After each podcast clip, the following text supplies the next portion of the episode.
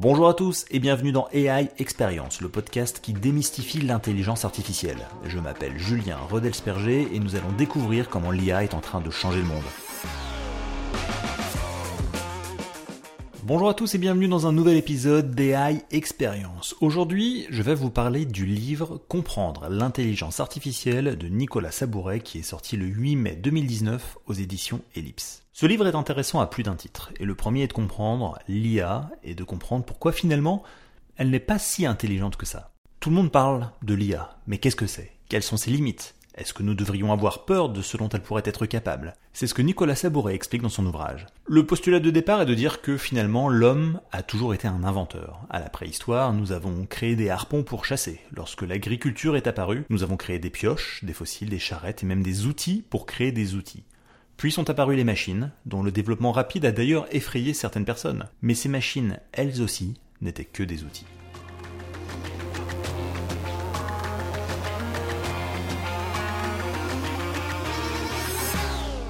Alors maintenant, la question de fond, c'est de savoir qu'est-ce que l'intelligence artificielle? Avec l'IA, les choses s'accélèrent. Toutefois, il faut oublier ce que vous avez pu voir dans la science-fiction. Pour l'auteur du livre, Nicolas Sabouret, l'IA ne nous remplacera pas et ne nous asservira pas. Elle n'a pas de libre arbitre. L'IA, elle aussi, n'est qu'un outil.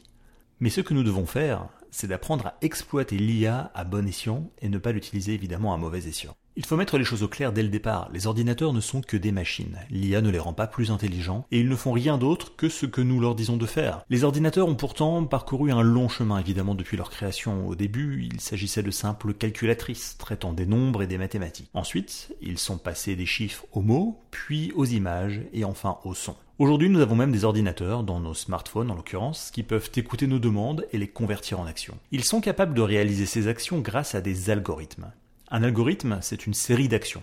Rien de plus que ça. C'est ce qu'on utilise à l'école pour additionner des grands nombres par exemple. C'est une suite d'étapes jusqu'à l'obtention d'un résultat. Vous pouvez également considérer un algorithme comme une sorte de recette de cuisine. Tout comme un cuisinier sait comment suivre une recette, un ordinateur suit les instructions de l'algorithme pour vous donner le résultat souhaité. L'IA ne fait qu'appliquer un algorithme écrit par un humain pour donner des réponses qui semblent intelligentes. Les programmeurs utilisent d'ailleurs l'IA elle-même pour écrire des programmes à l'aide d'une technique connue sous le nom de machine learning. En effet, la façon dont l'IA produit de nouveaux programmes dépend surtout de la qualité des données qu'elle reçoit. Ainsi, comme cela a toujours été le cas, le vieil adage garbage in, garbage out reste vrai. En clair, le résultat produit par une IA sera toujours dépendant de la qualité des données reçues.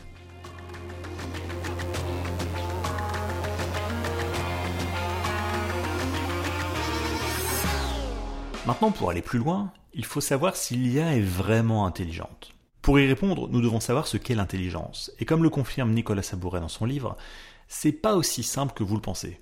Est-ce que l'intelligence est le contraire de l'ignorance? Pourquoi pas? Mais si on vous demandait quand la ville d'Istanbul a été fondée, le sauriez-vous? Probablement pas. Mais est-ce que cela vous rend inintelligent? Et est-ce que vous définiriez Wikipédia comme intelligente parce qu'elle peut vous donner la réponse? Est-ce que l'intelligence, c'est la capacité à faire des calculs compliqués? Peut-être si vous en avez le temps, mais une simple calculatrice peut le faire beaucoup plus rapidement pour vous. Est-ce que cette calculatrice est plus intelligente que vous? En réalité, comme l'explique Nicolas Sabouret dans son livre, ni la calculatrice ni Wikipédia ne sont intelligents. Les ordinateurs peuvent être capables d'effectuer des tâches liées au calcul et à la mémoire, mais ils ne sont pas intelligents selon les critères humains. Après tout, les humains peuvent raisonner sur la base de leur expérience passée, prendre des décisions dans des situations très complexes, voire trop complexes pour être décrites avec précision par un ordinateur. Les humains peuvent aussi acquérir de nouvelles compétences, avoir des idées et communiquer à l'aide d'idées complexes et abstraites. N'oublions pas qu'en créant l'intelligence artificielle, nous n'essayons pas de créer un humain artificiel. C'est ce que résume euh, d'ailleurs Nicolas Sabouret dans son livre quand il prend l'exemple d'un informaticien néerlandais qui a résumé la différence entre l'intelligence humaine et l'intelligence artificielle de manière assez claire en disant La question de savoir si les machines peuvent penser est à peu près aussi pertinente de savoir si les sous-marins peuvent nager. Les machines ne pensent pas, nous pouvons penser qu'elles sont intelligentes, mais ce n'est pas le cas.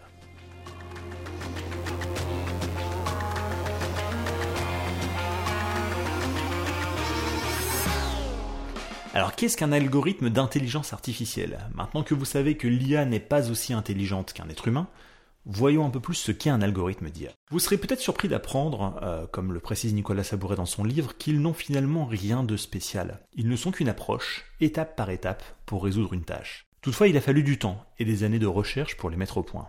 Il n'y a pas non plus d'approche standardisée, ce qui signifie qu'il existe de nombreux algorithmes d'intelligence artificielle différents. En revanche, ils ont tous des points communs. Ils permettent de surmonter les limites de la mémoire et de la capacité de traitement des ordinateurs. Pour mettre les choses en perspective, un ordinateur personnel créé dans les années 2010 peut effectuer des milliards d'additions par seconde.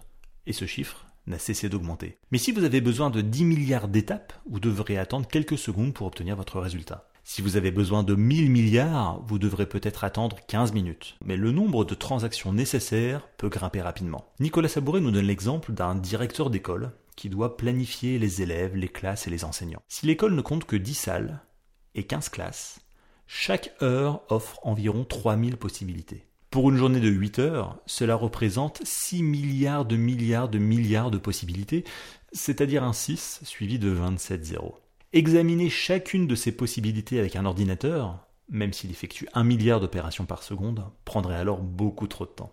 Ces limites de calcul sont très importantes pour l'intelligence artificielle et sont connues sous le nom de complexité. Pour faire court, certains problèmes ont une complexité théorique si élevée que, à supposer que nous puissions écrire les meilleurs algorithmes pour les résoudre, le nombre d'opérations qu'ils nécessiteraient dépasserait de loin ce que même un ordinateur du futur pourrait gérer, même s'il était des millions de fois plus rapide. Ainsi, en matière d'IA, les algorithmes déployés sont parfois loin d'être parfaits. Un algorithme de reconnaissance faciale commettra parfois une erreur, ou un algorithme de jeu d'échecs un mauvais coup par exemple. Toutefois, il nous donne souvent la meilleure solution possible en un temps raisonnable.